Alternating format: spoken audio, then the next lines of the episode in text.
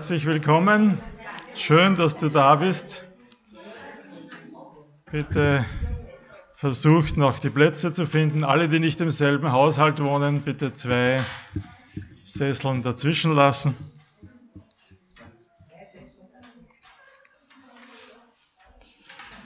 Schön, dass du da bist und willkommen auch alle, die uns über den Livestream zuhören. Das ist noch ein bisschen neu. Das das, damit müssen wir noch lernen, umzugehen, aber auch die sind herzlich willkommen. Es gibt auch wieder alle Kinderstunden ab heute.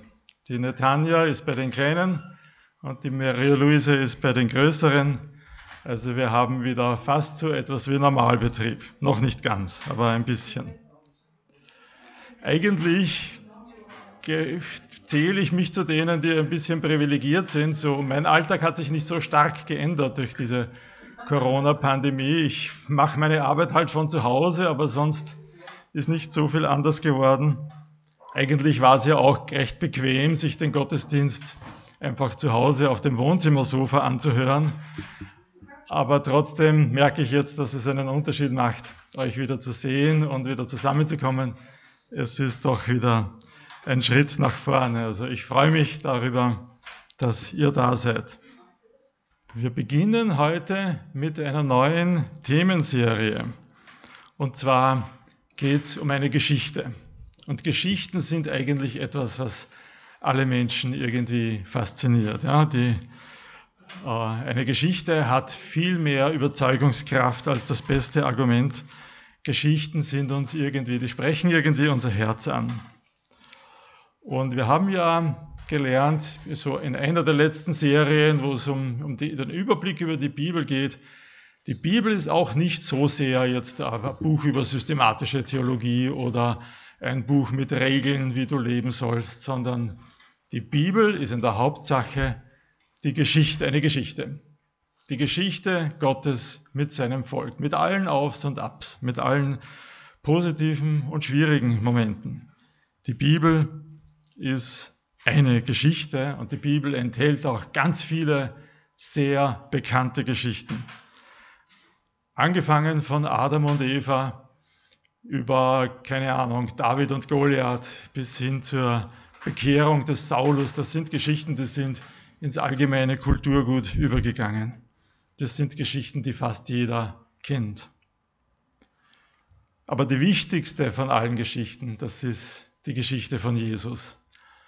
Und nicht umsonst wird genau diese Geschichte viermal ausführlich erzählt im Neuen Testament, in den Evangelien. Und ja, weil diese Geschichte so wichtig ist. Und mit einer dieser Erzählungen, mit dem Matthäusevangelium, werden wir uns ab heute beschäftigen. Bis so Ende September, das schaffen wir nicht alles, da schaffen wir ungefähr ein Drittel, aber das ist schon mal ein guter Block. Dann wird es wieder um andere Themen gehen, aber wir kommen sicher auf die Geschichte zurück. Denn die Geschichte von Jesus, das ist wirklich etwas ganz Zentrales in, im christlichen Glauben. Und wir wollen uns mit dieser Geschichte befassen. Und heute wird uns der Markus die Einleitung dazu bringen. Ähm, wie wichtig diese Geschichte ist, das möchte ich euch noch kurz illustrieren, indem ich einen anderen Bibeltext lese, der zurückblickt auf dieses Geschehen in Hebräer Kapitel 1. Da sagt dieser Autor, der jetzt namentlich nicht genannt ist, in den ersten Versen, viele Male und auf vielerlei Weise hat Gott einst zu den Vätern gesprochen, durch die Propheten. In dieser letzten Zeit aber hat er zu uns gesprochen durch den Sohn, den er zum Erben des Alls eingesetzt hat und durch den er auch die Welt erschaffen hat. Er ist der Abglanz seiner Herrlichkeit und das Abbild seines Wesens. Er trägt das All durch sein mächtiges Wort, hat die Reinigung von den Sünden bewirkt und sich zur Rechten der Majestät in der Höhe gesetzt. Unglaublich, was hier von Jesus gesagt wird. Er trägt das All durch sein mächtiges Wort. Er hat die Reinigung von den Sünden bewirkt. Das hören wir noch öfters und er hat sich zur Rechten der Majestät in der Höhe gesetzt. Um diesen Jesus wird es gehen, auch in den Liedern, die wir singen, in, den, in der Predigt. und in unseren Gebeten. Wir werden jetzt ein gemeinsames Lied singen. Wenn du willst, wenn du mitsingen willst, bitte nimm Mund- und Nasenschutz. Und danach gibt es eine Zeit, wo wir beten wollen und wo du dich auch am Gebet gerne beteiligen kannst.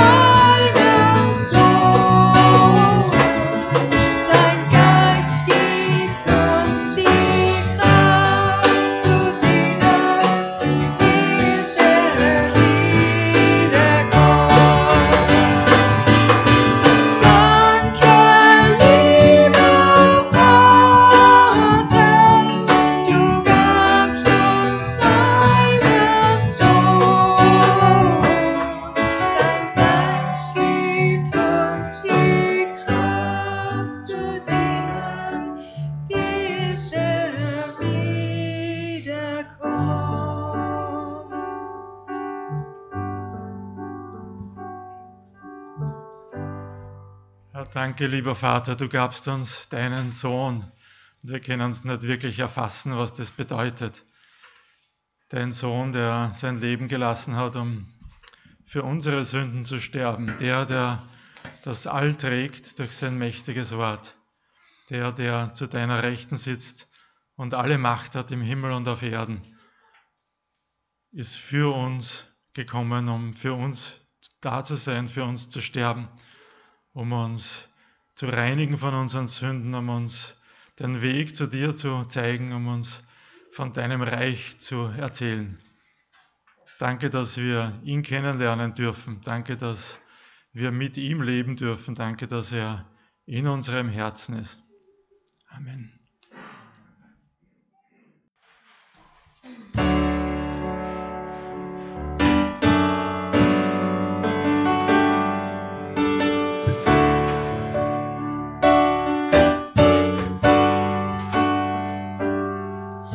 Die bedingungslose Liebe, die alles trägt und nie vergeht. Und unerschütterliche Hoffnung, die jeden Test der Zeit besteht. Es gibt ein Licht, das uns den Weg weist. Und wenn ihr jetzt nicht alles seht, steht Gewissheit unseres Glaubens, auch wenn wir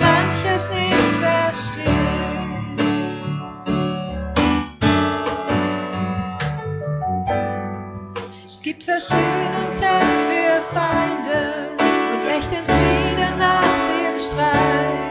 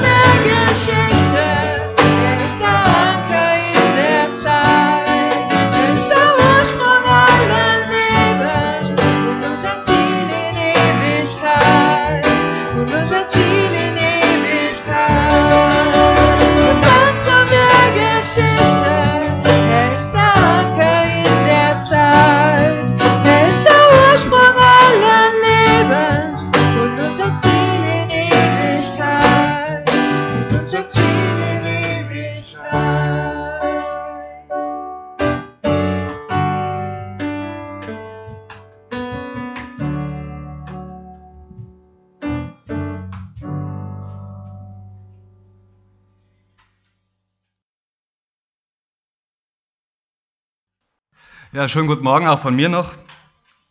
Martin hat schon gesagt, wir beginnen heute mit einer neuen Predigtreihe und äh, mit der kehren wir zurück zu unserem Jahresschwerpunkt. Manche erinnern sich vielleicht noch äh, daran, dass es da mal sowas gab, als die Welt noch in Ordnung war. Wir hatten Anfang des Jahres ja gesagt, dass wir heuer einen besonderen thematischen Schwerpunkt auf die Bibel legen wollen, also uns damit beschäftigen wollen, was dieses Buch eigentlich ist und will und worum es darin geht und wie man damit heutzutage auch umgehen kann. Und uns ist dann aber eben, äh, nachdem wir uns eine, einige Zeit lang im ersten Teil der Bibel, im sogenannten Alten Testament, aufgehalten haben, äh, ist dann eben Corona irgendwie dazwischen gekommen und wir haben spontan eine andere Themenreihe eingeschoben, von der wir irgendwie den Eindruck hatten, dass sie in dieser Zeit irgendwie hilfreicher sein könnte. Ähm, keine Ahnung, ob das dann auch tatsächlich so war, aber geschadet hat es wahrscheinlich auch nicht. Aber jetzt kehren wir wieder ähm, zurück und wir machen den Sprung ins Neue Testament der Bibel, genauer gesagt ins Evangelium nach Matthäus. Warum ausgerechnet das? Weil Matthäus sich in gewisser Weise besonders gut ähm, dafür eignet, zu zeigen, dass die Autoren, dass die Verfasser des Neuen Testaments die Geschichte von Jesus tatsächlich als Fortführung der Geschichte verstanden haben, mit denen sie von klein auf vertraut war, vertraut waren, als Fortführung der Geschichte, die sie in ihren heiligen Schriften gefunden haben. Bei Matthäus wird besonders deutlich, dass er die Schriften des Alten Testaments so gelesen hat, dass diese ganzen, zum Teil doch sehr unterschiedlichen Schriften letztlich doch eine einheitliche Geschichte erzählen und diese Geschichte zu Jesus führt. Und das wird bereits bei den ersten Worten und Versen dieses Evangeliums deutlich und heute als Einleitung in diese Predigtreihe möchte ich mir diese Verse gerne mit euch anschauen, die ersten 17 ähm, Verse des Matthäusevangeliums. Und er beginnt darin seine Version der Geschichte von Jesus folgendermaßen. Dies ist das Buch der Geschichte Jesu Christi, des Sohnes Davids, des Sohnes Abrahams. Abraham zeugte Isaak, Isaak zeugte Jakob, Jakob zeugte Judah und seine Brüder, Judah zeugte Perez und Serach mit der Tama. Perez zeugte Hesron, Hesron zeugte Ram. Und dann geht es noch zwölf Verse lang so weiter. Und auch wenn die Kinder heute in der Kinderstunde sind, äh, möchte ich euch das jetzt einfach ersparen. Da wird jedenfalls viel gezeugt und schließlich ähm, zeugt dann ein gewisser Jakob einen gewissen Josef. Und dann geht es weiter den Mann Marias, von der geboren ist Jesus, der da heißt Christus. Alle Geschlechter, das heißt alle Generationen von Abraham bis zu David sind 14 Geschlechter, von David bis zur babylonischen Gefangenschaft sind 14 Geschlechter, von der babylonischen Gefangenschaft bis zu Christus sind 14 Geschlechter. Das klingt für moderne westeuropäische Ohren nicht unbedingt nach dem Auftakt einer vielversprechenden Geschichte, wo man so denkt, Mensch, erzähl mir doch ein bisschen mehr, äh, wer da vielleicht noch irgendwen gezeugt hat. Ähm, aber für die antike, überwiegend jüdische Leserschaft von Matthäus hat diese Einleitung sehr wohl Lust auf mehr geweckt. Denn Matthäus verknüpft bereits mit seinen ersten beiden Worten seine Schrift mit ihren heiligen Schriften auf durchaus bemerkenswerte Weise.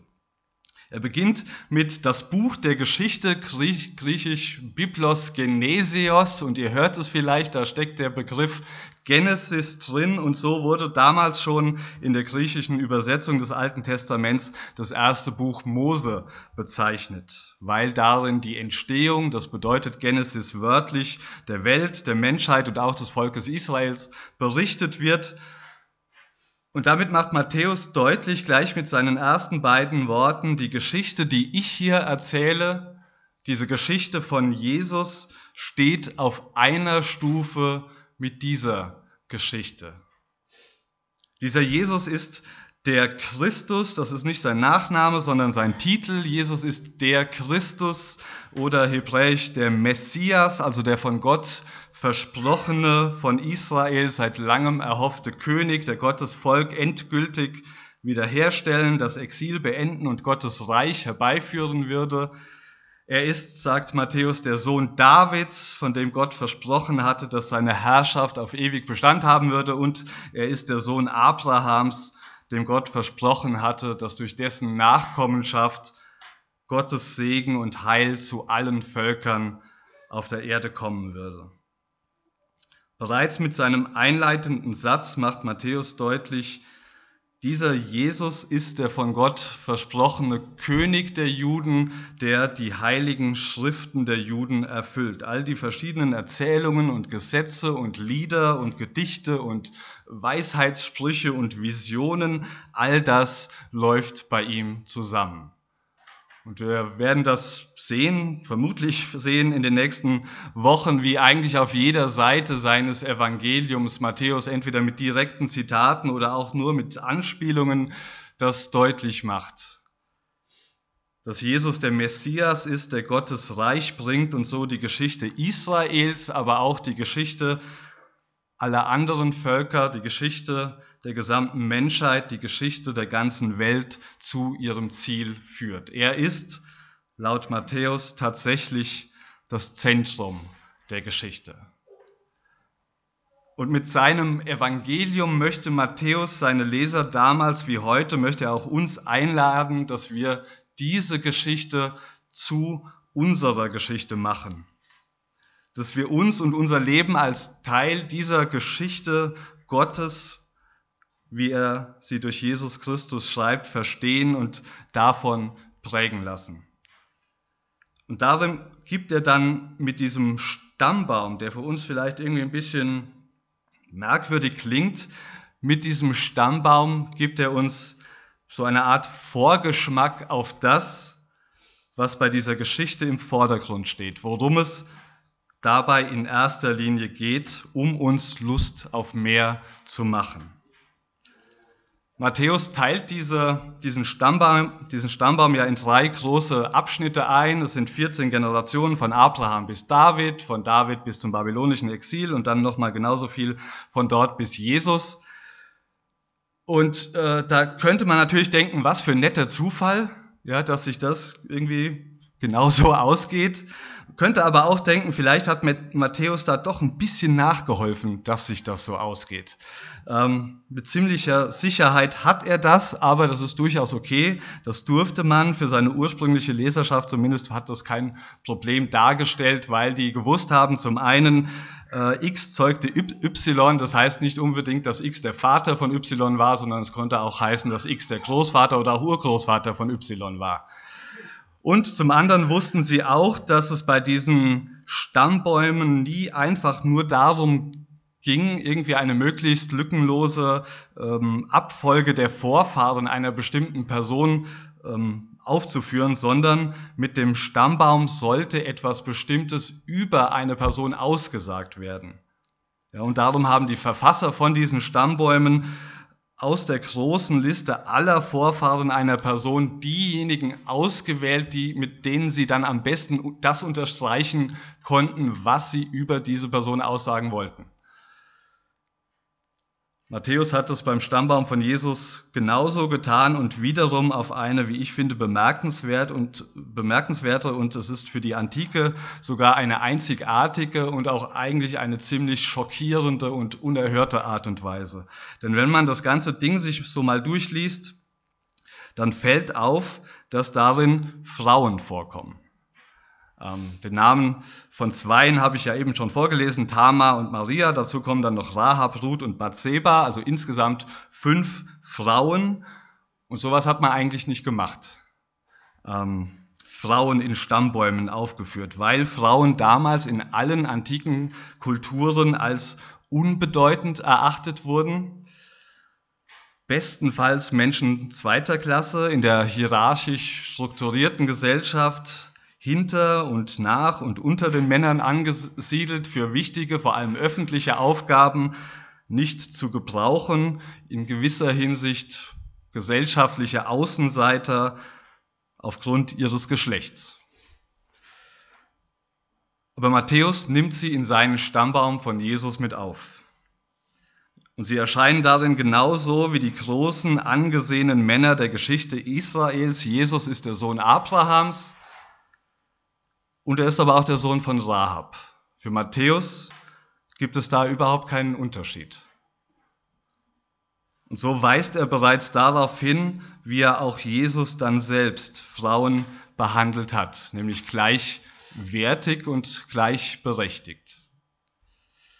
Aber damit noch nicht genug. Die Frauen, die Matthäus erwähnt, waren nicht einfach irgendwelche Frauen, sondern manche von ihnen waren Heiden, ja, gehörten nicht von Geburt an zum Volk Israel, kamen aus Völkern, die als unrein galten, Ausländer wie Rahab, Flüchtlinge wie Ruth.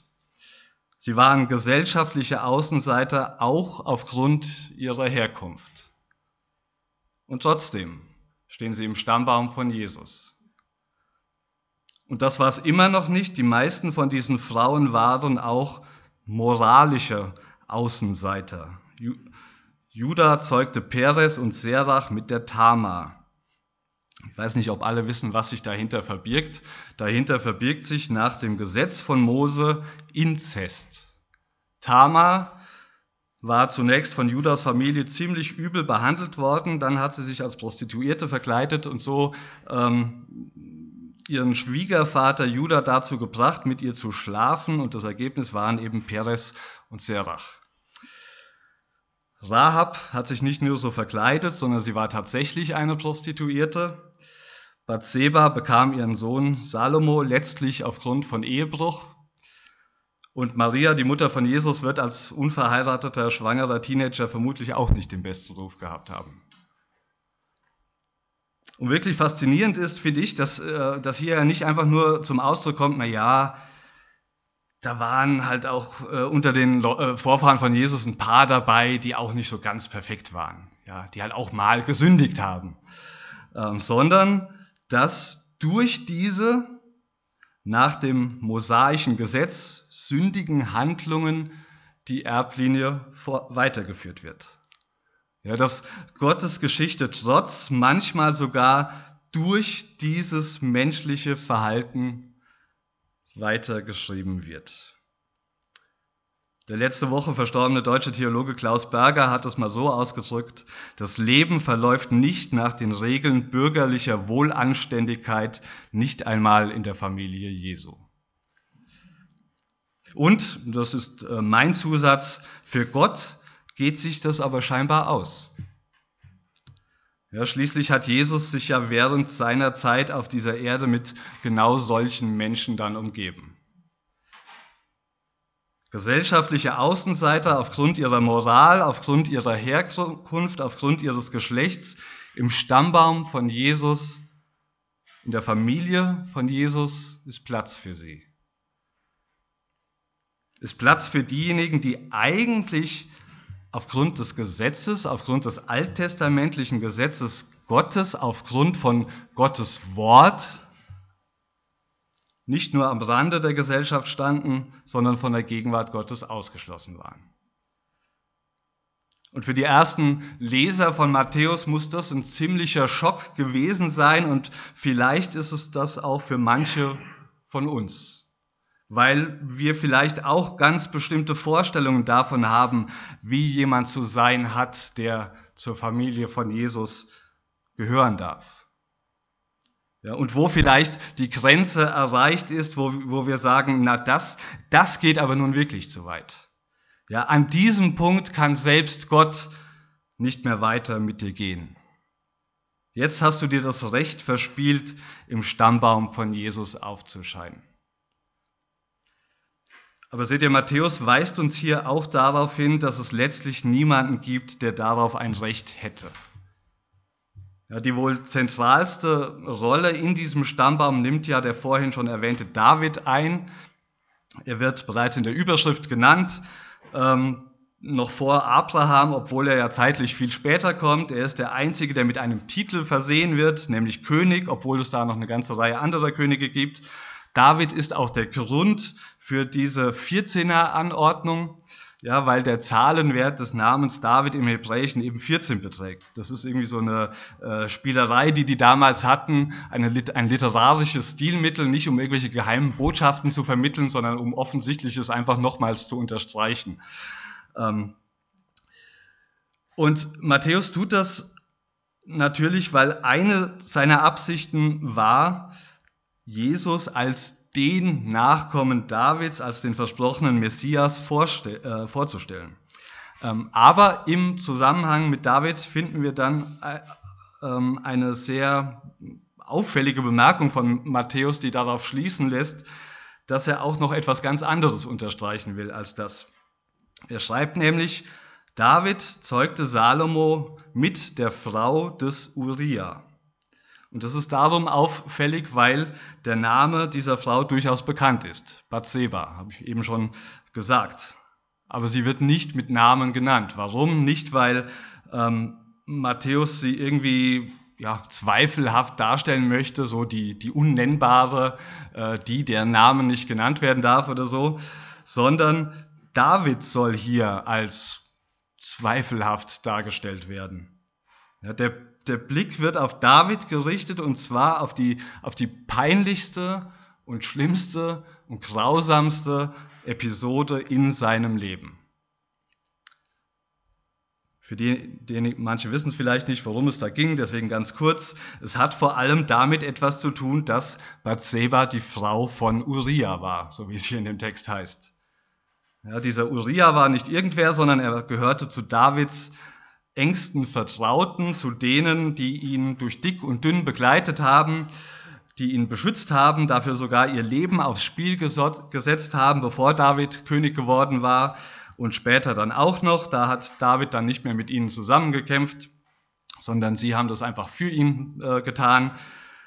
Und als dieser Uriah dann wieder mal unterwegs war, um genau das zu tun, einen Krieg für David zu führen, lässt David dessen Frau zu sich bringen und schläft mit ihr. Mit aller, allergrößter Wahrscheinlichkeit geschieht das nicht einvernehmlich. Sie wird schwanger, doch anstatt das Ganze irgendwie zu gestehen, sich zu entschuldigen und sofern das überhaupt in so einer Situation möglich ist, Wiedergutmachung zu leisten, versucht David durch Tricks seinem Freund Uriah diese Schwangerschaft unterzujubeln und als das dann nicht funktioniert, sorgt er dafür, dass Uriah ums Leben kommt, sodass er Bathseba heiraten kann und so tun kann, als ob das Kind unter normalen Umständen entstanden wäre.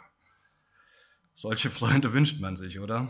Das dunkelste Ereignis des großen David, durch nichts, aber auch wirklich gar nichts zu entschuldigen, und jetzt wird hier im Stammbaum von Jesus genau darauf der Blick gerichtet, indem Bathseba nicht mit Namen genannt wird, sondern nur die Frau von Uriah ist. Warum? Ich denke, dahinter steckt das Prinzip von Gottes Gnade, das zum einen dadurch zum Ausdruck kommt, dass Außenseiter einbezogen werden und eine wichtige Rolle spielen, aber dass zum anderen auch darin deutlich wird, dass eigentlich nicht einmal der große König David, der Mann nach dem Herzen Gottes, der Teile der Bibel verfasst hat, das Recht hätte, ein Teil von Jesu Familie zu sein, ein Teil von seiner Geschichte zu sein. Aber seht ihr, genau darum ist Jesus ja in diese Welt gekommen und genau darum geht es ja dann auch bei seiner Geschichte. Genau das steht im Vordergrund dieser Geschichte. Genau das wird durch seine Lehre, durch sein Leben und nicht zuletzt durch seinen Tod und seine Auferstehung deutlich.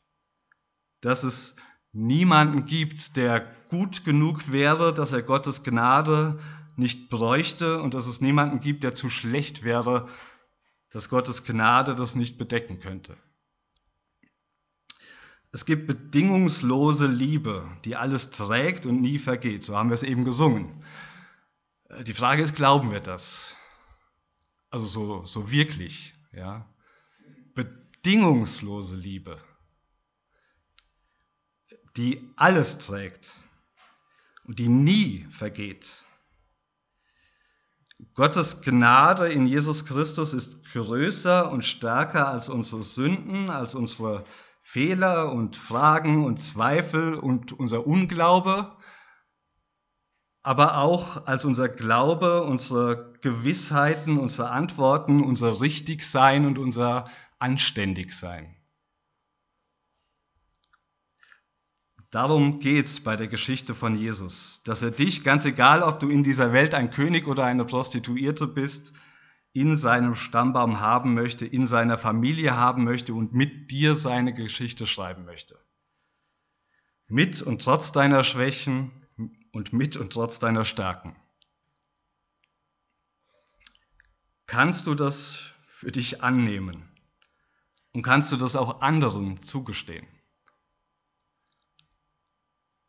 Mit diesen beiden Fragen möchte ich gerne aufhören, möchte ich, Sie, äh, möchte ich euch einfach mitgeben in die kommende Woche hinein, auch in diese gesamte Predigtreihe hinein, wo wir ja immer wieder mit diesem Jesus konfrontiert werden.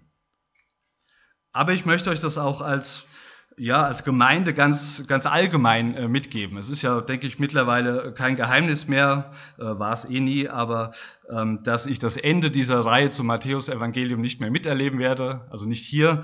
Ähm, ich bin jetzt nicht, meines Wissens zumindest nicht äh, todkrank, das ist es nicht, aber ich werde Ende des Sommers die Gemeinde verlassen. Und äh, das heute war jetzt dann auch meine letzte Predigt. Ähm, das denken manche, vielleicht hätte, hätte vorher mal sagen sollen, dann hätte ich heute wenigstens mal zugehört. Aber man kann es ja, man kann ja nachhören. Ähm, die letzte Predigt, äh, wenn meine Aufzeichnungen stimmen, Nummer 148 in diesen heiligen Hallen. Ähm, Das ist eine ganze Menge Gerede, denke ich mir. Äh, eine ganze Menge äh, ist da geredet worden und wenn ihr davon irgendwas, irgendwas mitnehmen wollt, äh, dann, dann das. Dass Gottes Gnade größer und stärker ist. Amen. Wer möchte, kann gerne aufstehen für das nächste Lied.